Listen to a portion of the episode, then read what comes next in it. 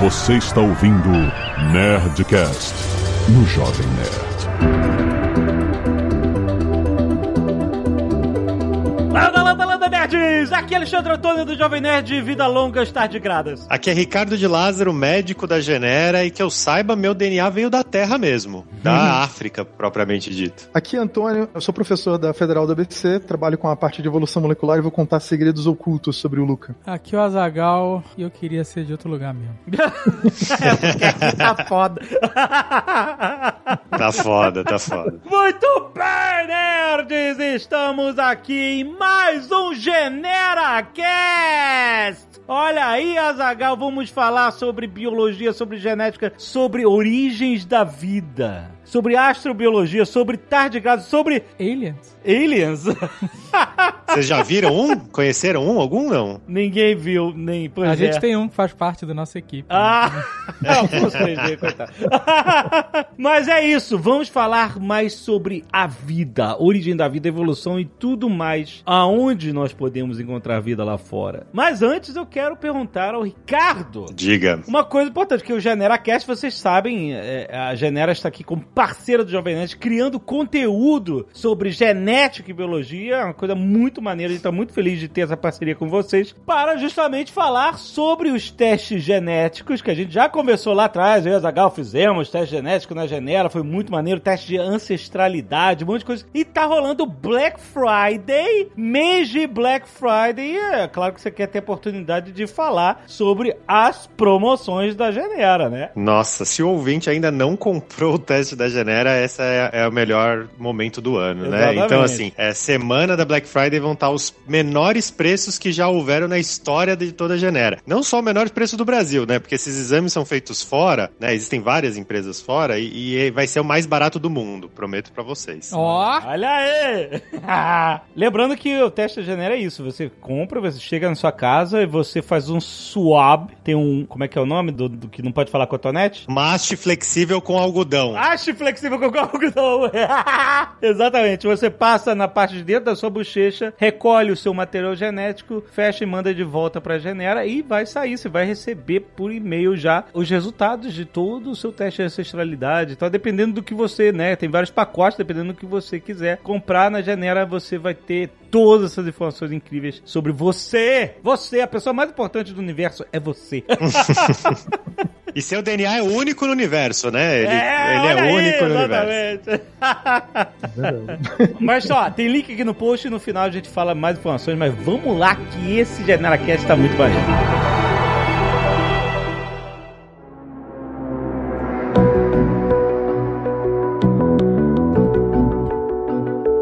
Você mencionou Luca na, no início, né? O Luca é uma, na verdade, uma sigla, né? Para Last Universal Common Ancestor, né? O último Isso, ancestral comum universal. isso, a ideia do Darwin mesmo. A ideia não é que todos nós somos da mesma árvore, então o último ancestral comum não seria o primeiro? É isso que é a pergunta. Não, não é, não é. É porque assim, você pode ter várias linhagens e a maioria delas foi extinta. Ah, foi extinta, certo. O ser vivo, acho que vocês até falaram lá, já tem evidências, né, de ser vivo de idade biológica há 3,8 bilhões de anos. Até 4 bilhões de anos a Terra estava inabitável, porque teve até o bombardeamento tardio que queimou tudo que tinha aqui e tal. E assim, assim que esfria, a Terra já parece vida, já tem evidências de vida. Teve tem um pessoal até da Austrália que tem detecção de relação de carbono 12, 13, que acusa atividade biológica até antes disso, na verdade. Mas assim, é muito estranho, porque assim, ou a vida forma muito rápido, é muito fácil, tipo, mal esfriou, formou, ou chegou já pronto muito rápido. Vida parece ser uma coisa bastante comum no universo. Acho que esse é um ponto legal de, de chamar a atenção. Vida complexa não, vida complexa demorou pra caramba, né? Seres multicelulares só aparecem em 750 milhões de anos. então mas o que que é vida comum e o que que é vida complexa? Sem falar de política. Sem falar...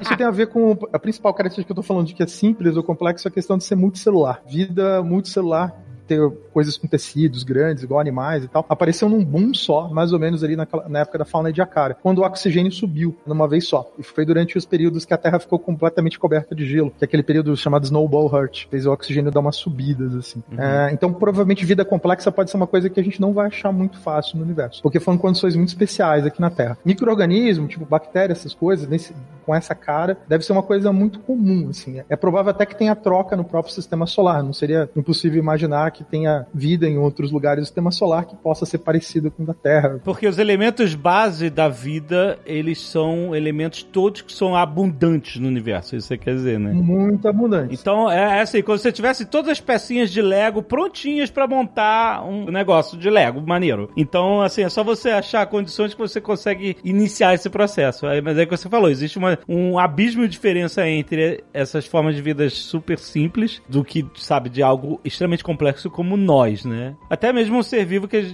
multicelular, que a gente pode considerar até simples comparado a nós, ainda assim, biologicamente, é algo extremamente complexo. Sim, super complexo. Isso. Uma água viva já é uma coisa muito complexa, que foi uma das primeiras coisas a surgir. Ah, pois é. Então isso demorou muito tempo. Se você achar uma água viva, você já vai ficar muito feliz, que é uma coisa muito. Muito complexo, né? Exato. Por outro lado, esses seres simples, eles são muito mais resistentes do que a gente imagina. Eles conseguem se adaptar a praticamente qualquer ambiente. Por exemplo, não tem temperatura ruim. Eles podem viver em temperatura muito baixa ou muito alta. Só que eles são adaptados para aquela temperatura. Tem a Arqueas, né, que vivem em pH praticamente negativo, em vulcões Sofatarata, no Japão e tal, que, tipo, pH 0,03. Estou comentando isso porque eu lembrei do caso lá de Vênus, que o pessoal fala, ah, é muito ácido. Não, não tem. Ou muito básico. Tem Arqueas que vivem em, ambiente, em pH 12, com condição salina saturada. Eu já vi gente falar, comentar, ah, não, a água é muito salgada. Não, para Arquea não tem água salgada. Você pode botar um quilo de sal numa colher hum. que ela tá lá feliz, entendeu? Esses são os extremófilos mesmo ou, ou a definição hum. é outra, Antônio? A definição de extremófilo é assim, é relativo, né? Se você pensar que se a gente olhar todos os organismos que estão, tipo, na raiz dos grupos, né? São, por exemplo, o que a gente chama de termófilo, a gente pode imaginar que o ancestral comum deles, o Luca, era termófilo. Talvez a gente seja extremófilo se a gente pensar em termos evolutivos. A gente se adaptou a frio, entendeu? Psicrófilo. Uhum. É que extremófilo é tudo que é fora da nossa zona de conforto. Eu vejo muito pessoal procurando vida e procurando vida como a gente conhece na Terra. Mas a vida como a gente conhece na Terra não é necessariamente a zona de conforto pra gente. Tem gente falando uhum. que tem muito mais massa biológica vivendo, por exemplo, a quilômetros abaixo da Terra do que na superfície. Não existe uma temperatura ideal. Tem organismo que, uh, tem,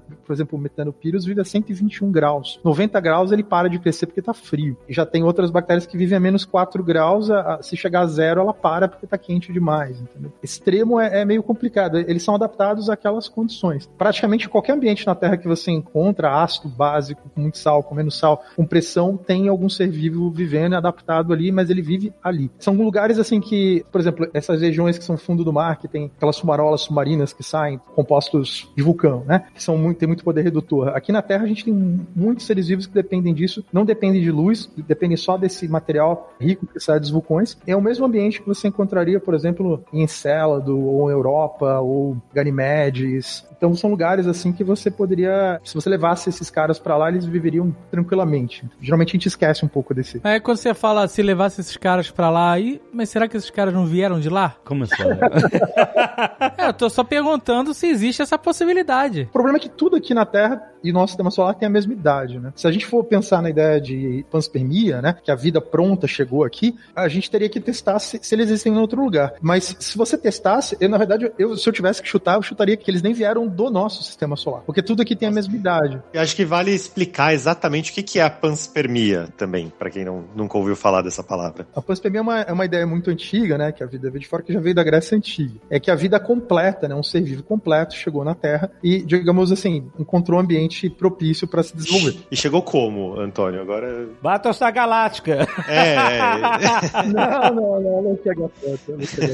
A gente tem evidências, até pouco tempo atrás passou um asteroide aqui perto da Terra, acho que eu esqueci o nome lá, um nome havaiano lá de um deus, que é um asteroide que veio de outro sistema solar. A gente sabe disso por causa da inclinação que ele fez, que não tem nada a ver com a inclinação de corpos do sistema solar, né, da órbita, e ele veio muito rápido e saiu. Então, a gente recebe, digamos, visitantes extrasolares, tá? A gente, isso acontece. Mas tirando isso, é, eu até comentei que a gente tem evidência, já tem até nome, né, para uma estrela que deu origem ao Sol. Nosso Sol é uma estrela de terceira, talvez quarta geração, uma estrela que é feita com restos de outra. A gente tem elementos pesados que o Sol não poderia ter produzido. Tem, por exemplo, um pouco de ferro e composições do nosso Sol que ó, ele é resto de uma estrela que explodiu. E nos, nos próprios planetas do sistema solar não existiria essa abundância de elementos se não tivesse sido forjadas no, em alguma estrela que explodiu antes do nosso Sol existir. Né? Sim, aí que tem uma ideia legal que eu vi um tempo atrás que eu adorei porque eu trabalho com evolução. Você pode fazer evolução de estrelas, porque a estrela que morre, ela vem com uma assinatura dos elementos que explodiram da supernova que ela gerou, né? E todas as estrelas que nascem nesse resto, resto dessa supernova, vai ter uma assinatura de elementos parecidos. E essa estrela devia ser grande o suficiente para ter criado outras dezenas, se não algumas centenas de estrelas mais ou menos o tamanho do Sol. Então as pessoas teorizaram que você deveria encontrar estrelas mais ou menos com a idade do Sol, com uma composição, digamos assim, de assinatura de espectros parecido. E eles já encontraram uma, que podia ser uma estrela irmã do nosso Sol, que veio mais ou menos do lugar, está uns 100 anos-luz hoje em dia. Né? 100 anos-luz parece muito distante, mas se são 4,5 bilhões de anos, é tempo suficiente para chegar até ali. Né? Mas com isso eu estou querendo dizer que, assim, se você talvez chegasse nesses lugares, talvez tivesse uma vida parecida com a nossa, porque pode ter sido semeado no mesmo lugar. A ideia seria, é, a gente poderia ter, se você imaginar uma ideia de astrobiologia, que a vida viesse de fora, eu seria mais favorável à ideia de que veio já semeado nesse momento que começou a formar essas estrelas irmãs da gente, quando a outra estrela morreu. Pode ter sido semeado nesse momento. Para mim é o que faria mais sentido, né? Porque tudo aparentemente surgiu assim que o sistema solar meio que começou a ficar habitável nos planetas, deu um boom, né? Tipo, a vida na Terra apareceu bem rápido. A gente não sabe nos outros lugares, né? A gente teria que olhar, né, por exemplo, em Marte, nas, em Vênus, fazer alguns testes. Sabendo disso aí, por exemplo, eu testaria realmente fazer coisas de tipo metagenoma, procurar DNA. Se você achar um DNA que seja parecido com o nosso, tiver o mesmo código genético, aí com certeza você afirma que Essa é a chave, é isso aí. É a chave. Porque não tem mas, o ser igual. É, mas assim, eu aprendi na faculdade, né, Antônio, que na verdade a vida teria surgido via o RNA, né, que é aquela molécula Sim. que ela é produzida, ela serve, tem muitos usos o RNA, né, existem vários tipos de RNA. Tá na moda agora, né? Tá na moda? Por É, porque uma das vacinas pro ah, Covid é, é, da é Pfizer, de RNA. É, é baseada em RNA, é RNA mensageiro, né, da, de, tem duas empresas grandes, inclusive essa que tá da Pfizer, uhum. que saiu agora, era, era de RNA, da Moderna, e, e o RNA, na verdade, ele, a gente ouve, né, pelo menos que eu aprendi na faculdade, que a vida teria surgido pelo RNA, e daí depois acabou sendo, até, inclusive tem vírus, né, que usam RNA, mas acabou sendo trocado pelo DNA por estabilidade e etc. Mas você acha que nesses, se houver uma vida que surgiu de uma mesma origem, vamos colocar assim, da, da nossa vida, ela hum. seria mesmo assim, ou com RNA ou com DNA? Seria uma coisa assim semelhante nesse nível, Antônio?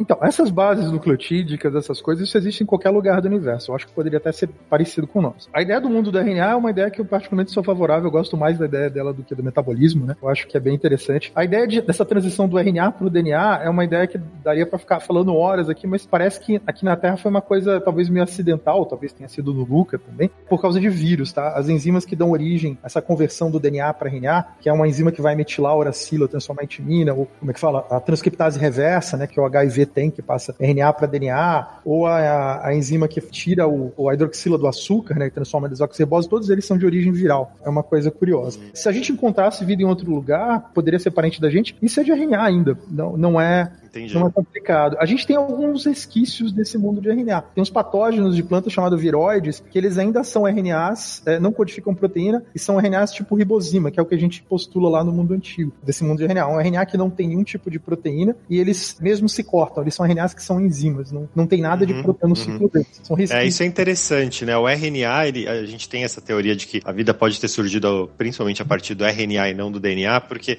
não só algumas dessas razões que o Antônio comentou, mas também o RNA por si, ele pode ter funções né, específicas, né? É, então ele pode ser uma enzima, pode se cortar e, e, ela pode ter uma função até mais múltipla, né? Ela, ela se dobra por si, né? Um RNA de fita simples, né? Então é, é, bem interessante isso. Ah, só para complementar, os pesquisadores já fizeram isso, eles pegaram uma, uma RNA ligase, que é uma enzima que existe por aí, e fizeram uma seleção artificial in vitro, ficaram modificando ela e selecionando até criar, como se estivesse criando galinha, criando pombo, selecionando o que você gosta mais, né? E aí eles criaram uma, uma RNA que se autopolimerizava, eles criaram um RNA que fazia cópias dele mesmo, como se fosse a origem da vida, assim, em laboratório, em algumas gerações. Caraca, isso não é um big deal, não?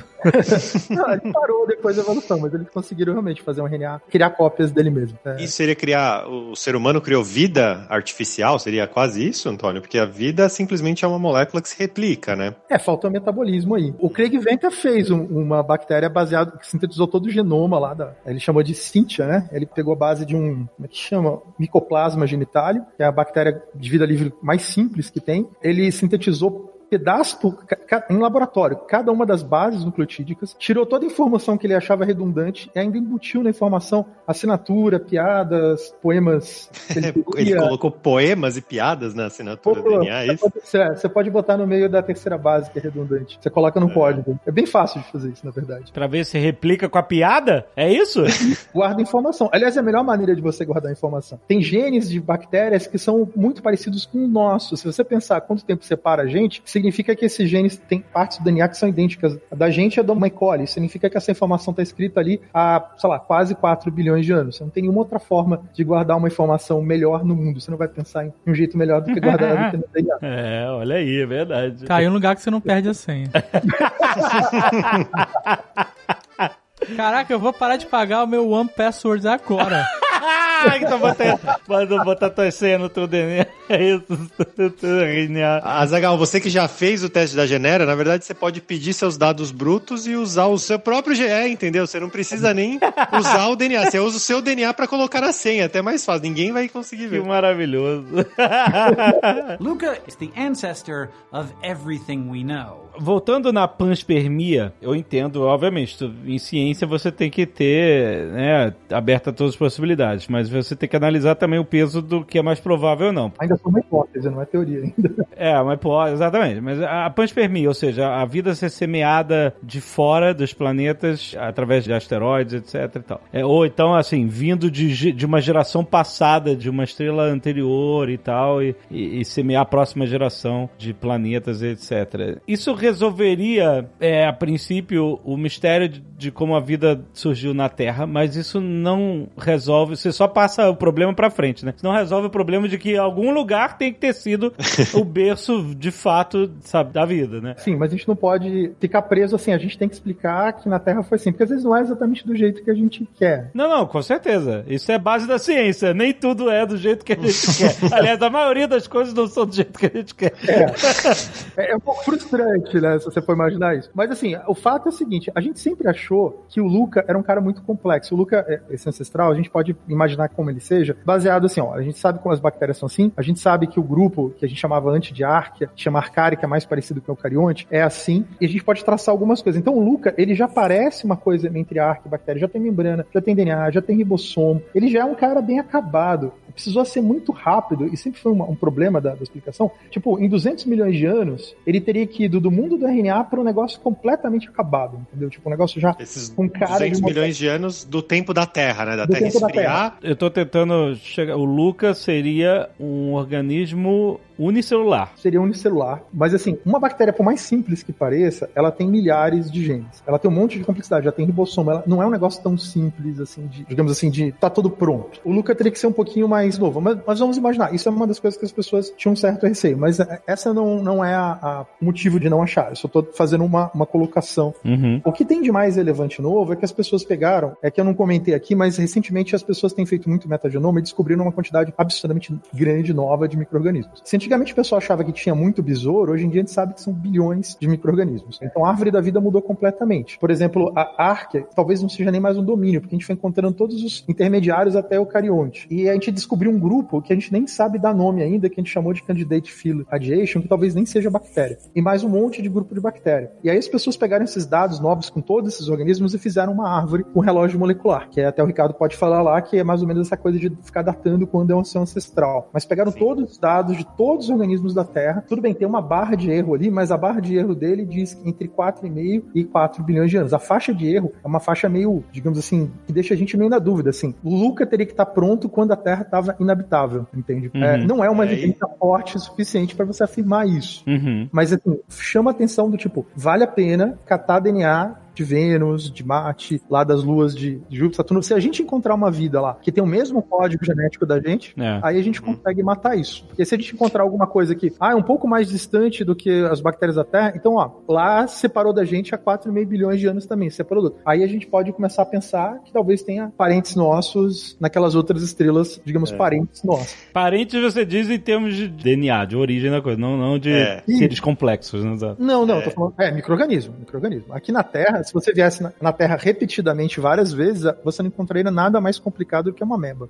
É. E só aconteceu porque deu esses eventos que eu falei de bola de gelo terra. E, e aí, tipo, o oxigênio deu um boom, assim, e eles apareceram, assim, no estalo, assim, tipo, na, da fala de Akari. É legal fazer um, até um paralelo, né, com a evolução humana mesmo, né? Porque Uhum. todos os grupos étnicos, né, se imaginavam que tinham a vida, a vida humana tinha surgido mais ou menos da região que eles conheciam, né? Uhum. Então os cristãos acreditavam que tinha sido Adão e Eva na Terra Prometida e tal. E assim, você depois, conhecendo como funcionava a evolução, conhecendo a evolução humana, o relógio biológico, você foi indo para trás e viu que a vida humana, né, o ser humano surgiu na África. Quando isso foi descoberto e, e isso também, assim, ninguém acreditava. é, era uma coisa que foi muito criticada. E eu acho que assim, é- esse paralelo é uma coisa interessante. Hoje a gente, quem sou eu para falar se a vida surgiu na Terra ou, ou fora da Terra? Mas hoje a gente tem essa coisa de esse orgulho da vida ter surgido na Terra, né? E a, e a vida ter desenvolvido aqui, que a gente é o único planeta que a gente conhece no universo que tem a vida e tal. Mas na verdade,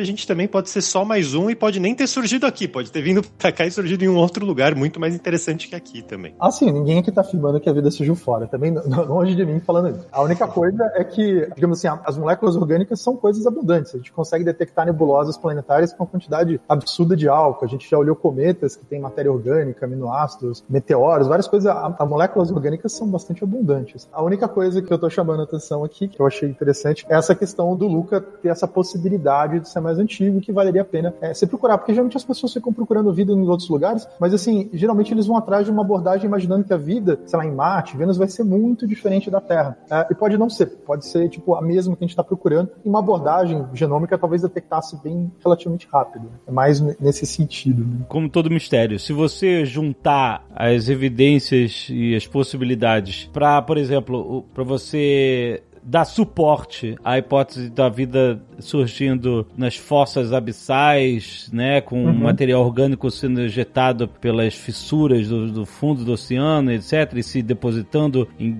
dentro de rochas com grande pressão, se combinando, etc. Se você juntar a maior parte do que a gente conhece sobre esse funcionamento, sobre essa mecânica da matéria orgânica nessas situações, etc. E você colocar ao lado da hipótese do Lucas ser mais antigo do que a possibilidade de haver vida na Terra e tal, não é mais fácil você achar que, ah, não, talvez essa existe uma margem de erro maior do que a gente acha nessa datação do Luca, porque há mais evidências apontando pro início da vida. Assim, é- seria mais fácil da gente compreender que a vida nasceu dessa forma, nas fossas abissais, etc., do que vindo de fora, entendeu? Por causa dessa única ou poucos indícios de que poderia ser mais antigo do que a própria formação do, do planeta. Sim, sim, mas as evidências de origem da vida, na verdade, a gente tem pouca evidência de qualquer uma delas. Né? Aham. Essa dos vulcões é uma ideia, né? é uma ideia de que você é, produziu é, moléculas orgânicas por causa de minerais que têm poder redutor e começam a produzir. O Luca tem um perfil de que pode ter nascido desse tipo de coisa, de ser termófilo e tal. Mas, assim, por outro lado, a gente tem ainda aquela ideia da atmosfera primitiva, né? Que pode ter poder redutor, mas tem gente que fala, ah, não era. E tem uma outra, né? Que, assim, a vida na Terra surge logo depois do período de bombardeamento tardio, né? De qualquer forma, é muito próximo da própria formação geológica do planeta, né? Isso. Assim, ele se formou, esfriou, pum, tem vida. né? Foi muito rápido. Isso, é isso é o ponto. É muito rápido. Mas aí, outra coisa favorável, que também tem tanta evidência quanto isso, e é uma que eu acho que tem bastante evidência favorável, é o que a gente chama de neopanspermia, não o organismo em si. Mas assim, a quantidade de moléculas orgânicas que a gente encontra no espaço é bem grande. Isso está bem detalhado, bem encontrado. Isso pode ter caído junto com parte da água que foi bombardeada na Terra. E Só pra deixar claro, molécula orgânica não é a mesma coisa que vida. É molécula orgânica. Isso. Vida a gente nunca encontrou fora da Terra. Exato. Não, isso não encontramos mesmo. É, apesar Não, da- não encontrou, não teve uma história que encontraram, não sei se Ah, em Marte ou na Lua, Sim. mas na realidade não era. Era, era a vida da própria Terra que tinha ido pra lá e a gente contaminou, é isso? É, não sei dessa história. O que eu conheço é da, em 96, da época do Clinton, que o pessoal achou uma rocha de Marte que caiu lá na. É o HAL 6000 e alguma coisa, que caiu lá na, na Antártida. E aí eles abriram, viram tipo um microfóssil lá e viram que tinha matéria orgânica, tinha até tipo como se fosse um esqueletinho de hematita que algumas bactérias na Terra fazem. E aí eles publicaram, apareceu na televisão, foi capa da Veja, olha, encontramos vida e tal. Até que o pessoal foi lá em cima e começou a, a tirar todas as evidências. Ó, isso aqui pode ser formado de forma biótica. não sei o que, não sei o que, É. não sei o que lá. É. A única coisa que não ficou ali foi se era contaminação. Isso não deu pra falar, mas não dava pra afirmar nada. Assim. Então, é- é- não quer dizer que é improvável, mas não tem afirmação, então você não pode dizer que aquilo era vida. Isso é um problema bem complicado para qualquer tipo de expedição de sondas que você mande para Europa ou para qualquer lua ou, ou até mesmo para Marte ou para a atmosfera de Vênus, etc, em busca de vida, né, de organismos simples. Um grande problema a se enfrentar é a própria contaminação do veículo que vai ser lançado da Terra. Ele pode chegar lá e contaminar é, com micro-organismos que vieram grudado lá nos sensores,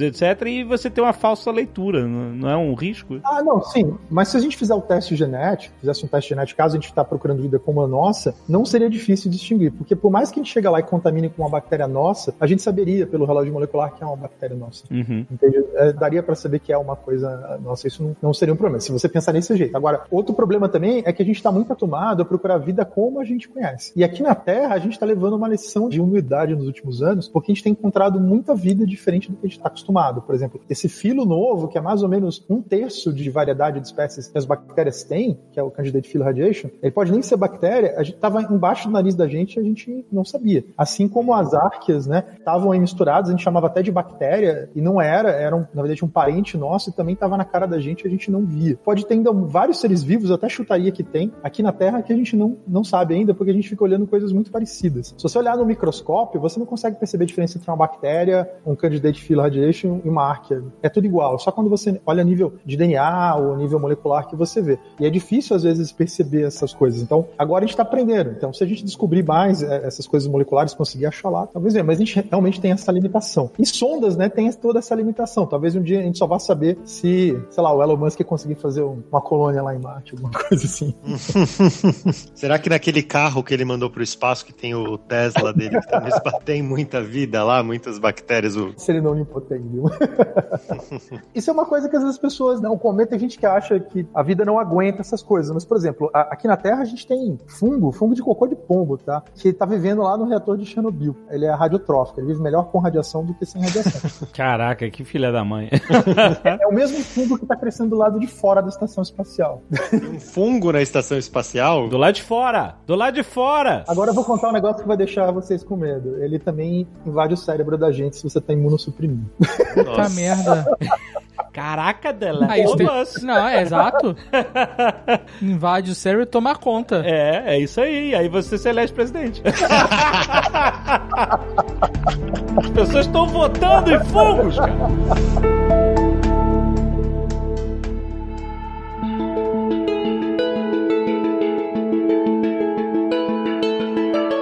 Importante falar que a gente está aqui dançando em volta da hipótese da vida ter surgido na Terra ou até mesmo fora da Terra e a Terra ter sido semeada por organismos simples, etc. Nós estamos falando justamente disso. Organismos simples. Nós estamos falando de alienígena vir aqui e jogar ó, a vida aqui, de, Cortar a vaca. de, de cortar vaca e, e semear a Terra. Tá falando de, de vida simples, de- mesmo porque, né? Assustar pessoas em Varginha, né? Assustar pessoas Exato, no interior, né? é, Aquelas coisas que nada- adoram fazer, né?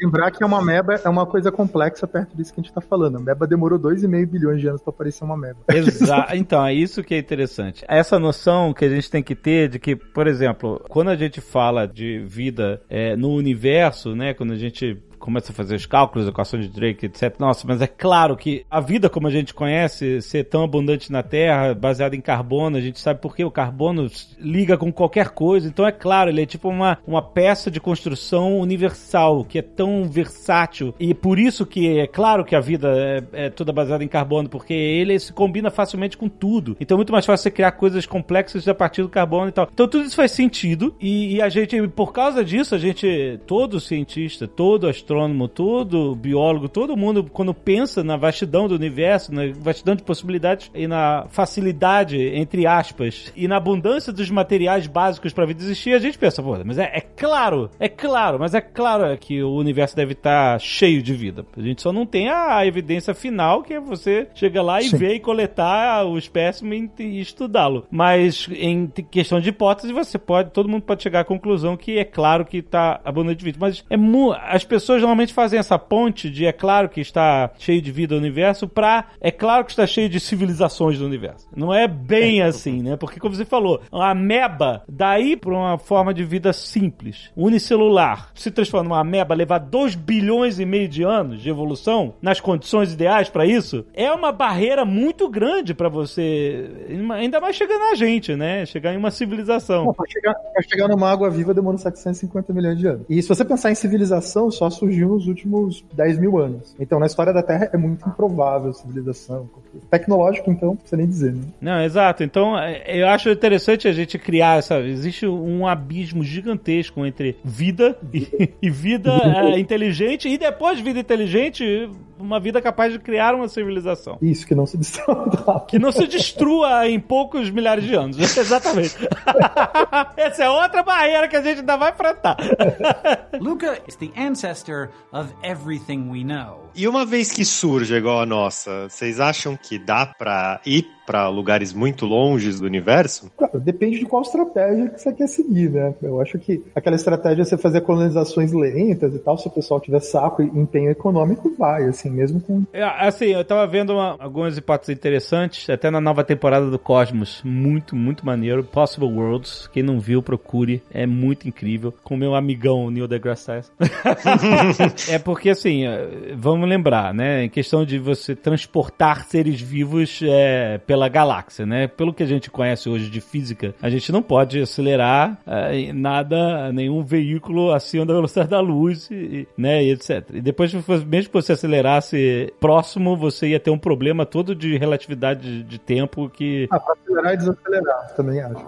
Exato. Então, o que acontece? A estrela mais próxima do Sol, Alpha Centauri, fica 4 anos-luz daqui, 4,5, né? Alguma coisa assim. Se o nosso Sol fosse do tamanho de um ponto, sabe? Mas você pega um lápis e faz um ponto no papel. Imagina isso. Se o nosso Sol fosse do tamanho desse ponto, a Alpha Centauri, que é a, a estrela mais próxima daqui, estaria a 6 km e meio de distância desse Uhum. ponto.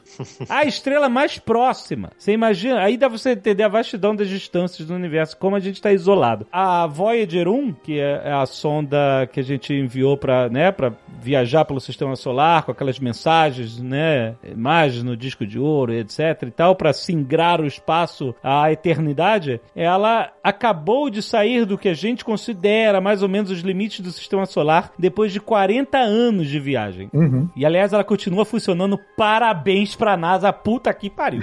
Nossa, vocês são foda mesmo, né? Nossa. É, é. É um computador de 40 anos de idade que tá fora do sistema solar e continua mandando mensagem, cara. Isso é engenharia. Vai. O meu celular não dura dois anos, cara. Exatamente, porra. Isso que é feito pra durar, caraca. Bombardeado por radiação o tempo todo.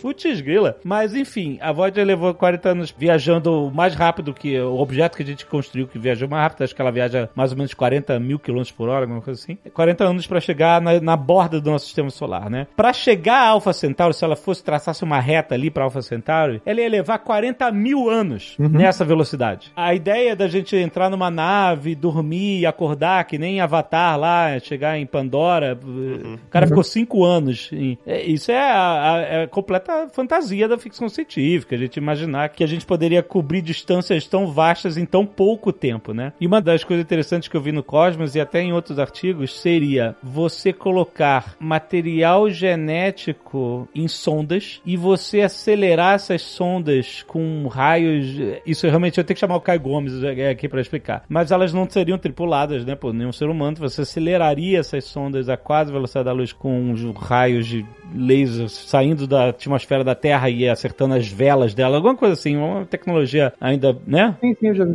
E seria uma nuvem, não seria uma nave, não seria uma nuvem de pequenas, de pequeníssimas naves. E aí elas poderiam, primeiro, chegar a um planeta de um sistema solar próximo em algum tempo, né? Tipo, por exemplo, a Alpha Centauri, vamos dizer que ela chega em, em 10 anos ou, ou em 20 anos, sabe? Porque você tá indo a quase velocidade da luz, né? Mas não, não tanto. Elas poderiam chegar perto de supostos planetas desse sistema solar e fotografar e mandar informações e essas informações viriam na velocidade da luz de volta pra gente. Essa seria a forma mais científica de você fazer uma exploração fora do sistema solar hoje, né? Agora, se você quiser imaginar em você colonizar outro planeta, etc., você teria que arranjar uma forma de fazer essa viagem rápida assim, de desacelerar a coisa, de levar material genético e criar seres humanos criados por robôs para que eles nascessem e crescessem nesse novo ambiente. A única forma que a gente conheceria de você colonizar o espaço. Não, não seria você pegar um ser humano vivo hoje, um adulto, colocar numa nave e fazer isso, entendeu? Mas ainda assim é muita ficção científica. A não ser que a gente descubra o Warp Drive pra gente viajar mais rápido que a velocidade da luz, dobrando o espaço-tempo, alguma coisa, a gente tá bem isolado aqui na Terra. Agora, o curioso é que essa ideia que você falou aí, cara, é uma história que eu li do Arthur Clarke, se não me engano, da década de 60, cara. Não duvido, porque é um gênio, exatamente. Ele falou exatamente essa ideia. Né? É uma ideia que eu... E só para complementar, que não é difícil sobreviver a isso, é, eu até esqueci de comentar, porque tem bactérias aqui na Terra que são viáveis, eles até isolaram, né, de, de âmbar ou até de cristais de sal, é, bactérias estavam viáveis, vivas, né,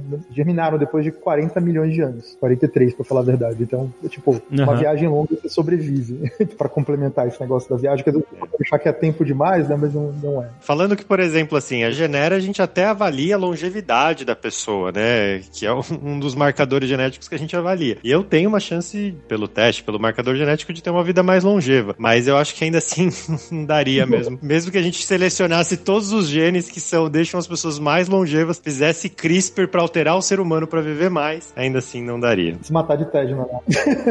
assim, se você quiser ir, ir sci-fi hardcore mesmo, você poderia já imaginar que a humanidade só conseguiria atingir esse nível de colonizar a galáxia, etc., uma vez que a gente pudesse transportar nossas consciências para máquinas, computadores, e aí sim você poderia transportar sua consciência à velocidade da luz para uma outra máquina que está lá, um corpo de robô que já está no outro planeta e tal, e lá você viveria dessa forma. Mas aí já é sci-fi hardcore, entendeu? Aí é Altered Carbon. Porque assim, é, é, mas o que eu tô querendo dizer é o seguinte: a gente nunca colocou um ser humano num outro planeta do sistema solar. A gente colocou na Lua, mas não em outro planeta. Mas a gente já cansou de visitar os outros planetas. Não com seres humanos, mas com robôs, né? Então, a forma mais, e como eu exemplifiquei nessa forma dessa enxame de sondas que poderiam ser aceleradas a quase a velocidade da luz para visitar Alpha Centauri, por exemplo, a nossa melhor chance de explorar o universo é com robôs, é com inteligência artificial, né? Então a gente tem que se re retirar dessa equação de que nós, seres de orgânicos de carbono, poderíamos estar sendo é, vivendo em mil outros planetas e tal. A gente poderia estar colocando nossas pegadas lá, mas de outra forma, através da inteligência artificial, através da tecnologia, de robôs e etc. E, claro, fudendo a vida dos outros planetas. Porque... é o que o ser humano faz de melhor, né? Faz de melhor, exatamente. Porque existe uma questão ética aí, é isso até discutido em Star Trek, também né, todos os grandes escritores de ficção científica. Se você chega num outro planeta e descobre que tem vida nesse planeta, mesmo que seja vida,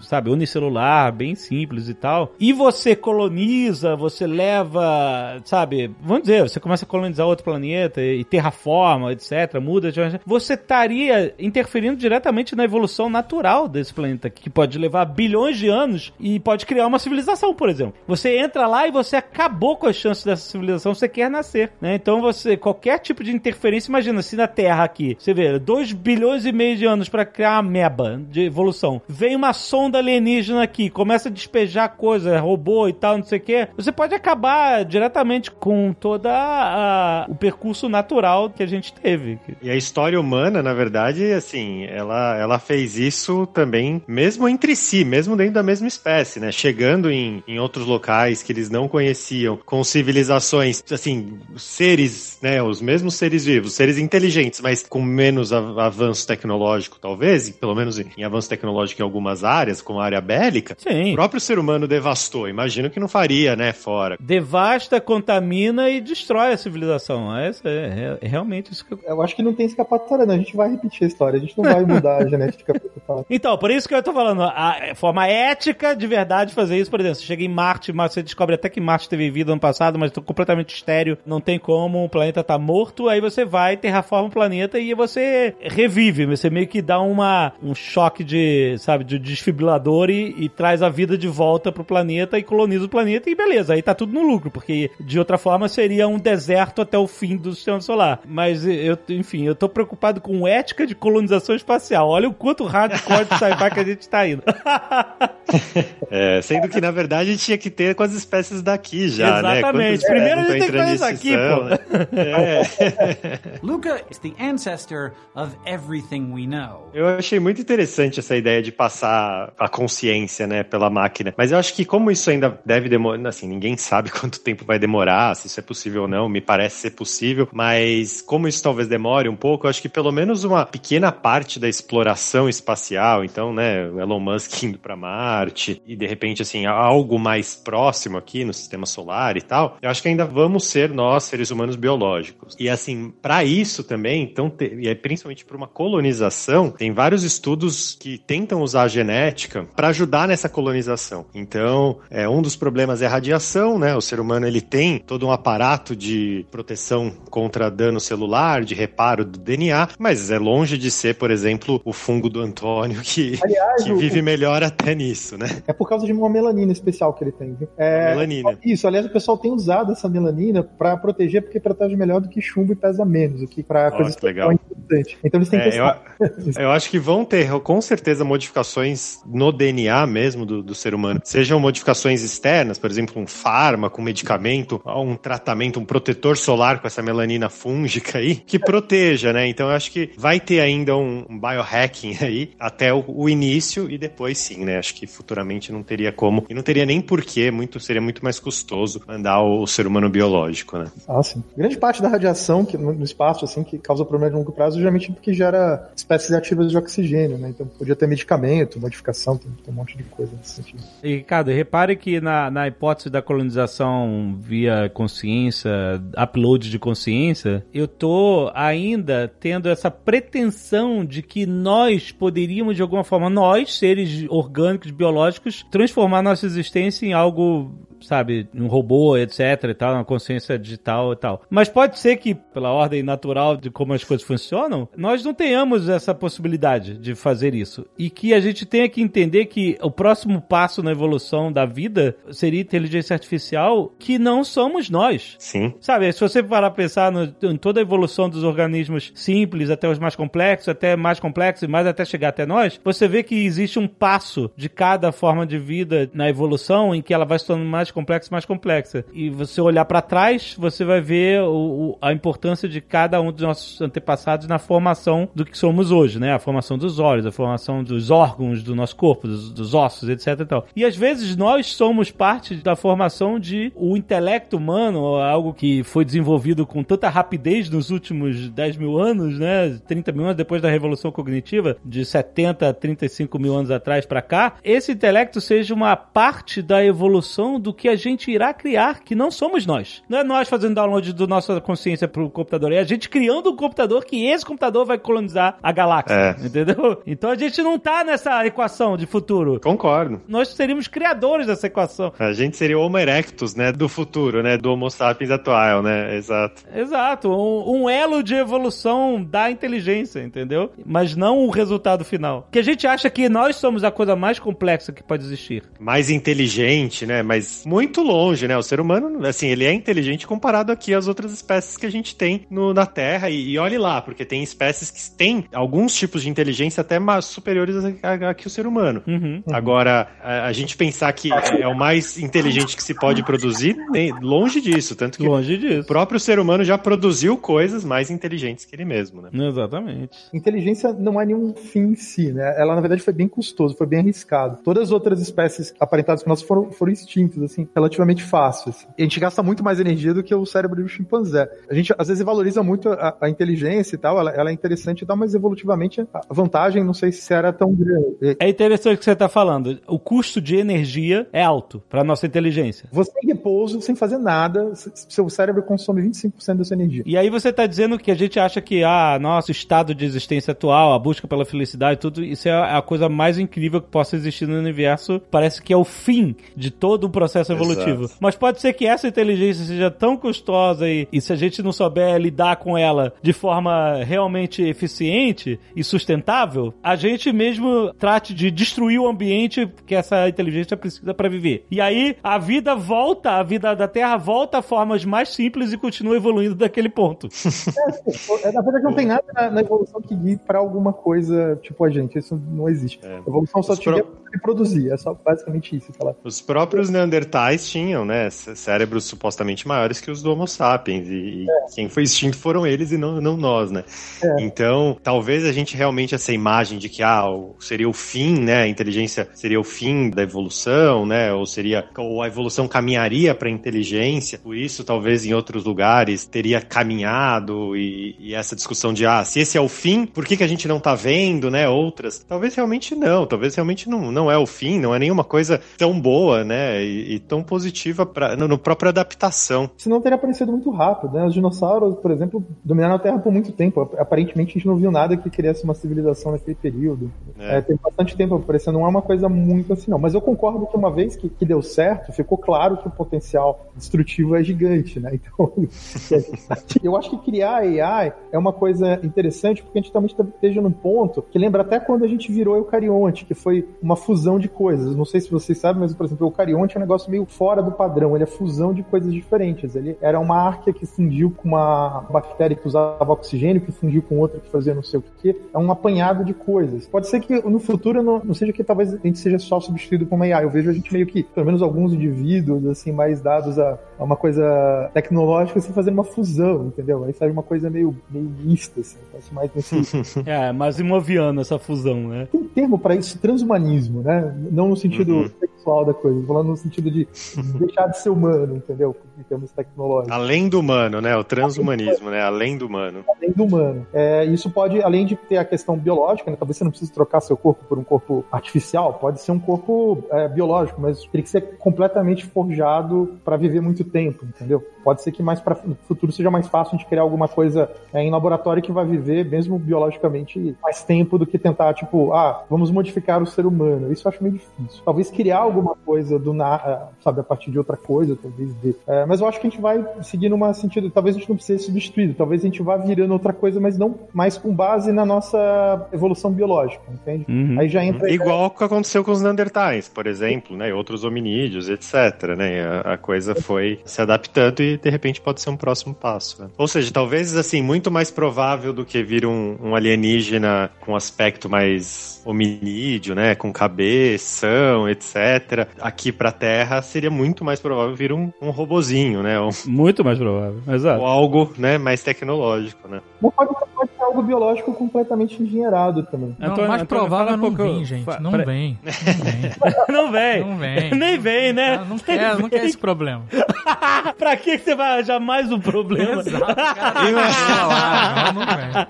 O cara vê de longe ele fala, nem vou passar perto, né? Vou, vou desviar o caminho. Para na próxima parada. Vocês que lutem. Ele 哈哈。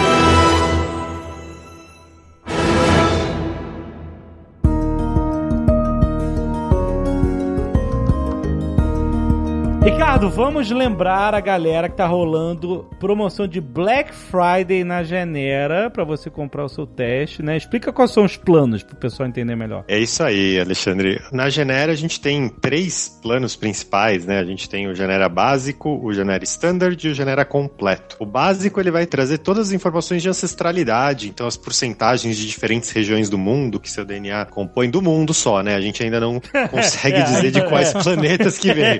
Por enquanto só do mundo. E você pode achar parentes também, né? Parentes dentro da Terra. A gente ainda não tá conseguindo ver os parentes micróbios distantes, mas você também pode achar. Esse é o Genera básico. O Genera Standard, além da parte de ancestralidade, a gente fala de saúde e bem-estar. Então tem cinco relatórios: um de nutrição, um de fitness, um de cuidado à pele, um de cuidados ao envelhecimento e um de autoconhecimento, que são super interessantes. É nele que, por exemplo, eu descobri que eu tenho um marcador genético ligado a uma vida mais longeva. Então de repente, isso vai me ajudar a conhecer Marte daqui a uns anos. É. E por último, completo, que vai trazer tudo isso, mais a parte da linhagem materna e paterna, então traçando, né, como até comentei, há mais de 100 mil anos atrás, desde o do primeiro ser humano que deu origem a todos os seres humanos, né, qual que foi o caminho ali saindo da África e, e qual que foi o caminho do ancestral e da linhagem, e o Genera Pharma que vai trazer informações sobre medicamentos, então efeito colateral e chances de tratamento. Excelente. E vamos lembrar que você, quando você pode comprar pela internet, né, pelo site genera.com.br e você escolhe o seu plano e você recebe em casa o kit, certo? É, é muito fácil fazer, né? A gente fala exame genético, a pessoa já pensa que vai ter que ir no laboratório, Aham. tirar sangue, né? Não, muito simples. Você compra pelo site, recebe em casa o kit, coleta o, o material da mucosa bucal, né, da saliva, passando o cotonetezinho na parte de dentro da bochecha, devolve esse material pra gente e em poucos dias, poucas semanas, você já tem o resultado. E quais são, então, as promoções de Black Friday? Explica aí. A semana toda vai ter promoção. Então, quem quiser aproveitar durante a semana toda, a gente vai estar com preços incríveis. Não dá pra revelar agora, só entrando no site. Cada dia pode ter uma surpresa. Ah, surpresinha. É, é. Ah, tá. Tem que entrar no site pra ver. E caso vocês estejam ouvindo aí o, o, o GeneraCast já ter passado a Black Friday, né? Sinto muito. Perderam uma ótima oportunidade, mas pra não esperar até o ano que vem, tem também cupom exclusivo de desconto do Nerdcast, que é o Nerd 110. 110 nos planos Genera Standard e Genera Completo. Então você já tá dando a promoção da Black Friday e já tá dando a promoção pra depois da Black Friday. Olha que colher de chá. mas, ó, mas olha só, esse cupom não é acumulativo com a promoção da Black Friday, que a galera vai perguntar isso. Não, não é. Não é. Não é, senão a gente vai pagar pra pessoa fazer o teste. Não chegamos nesse nível ainda. é, a Black Friday já é um descontão, então aproveita isso. Mas se, se você tá ouvindo isso no futuro, em outro planeta, se você é uma máquina ouvindo. se você é uma máquina, você não vai ter interesse em fazer teste genético. Mas se você é um ser humano, tá ouvindo isso no futuro, aproveita o cupom que tá valendo pro futuro. Sim, 110 reais de desconto. Muito bom, tem todas as informações no link aí do post. Valeu, muito bom, excelente.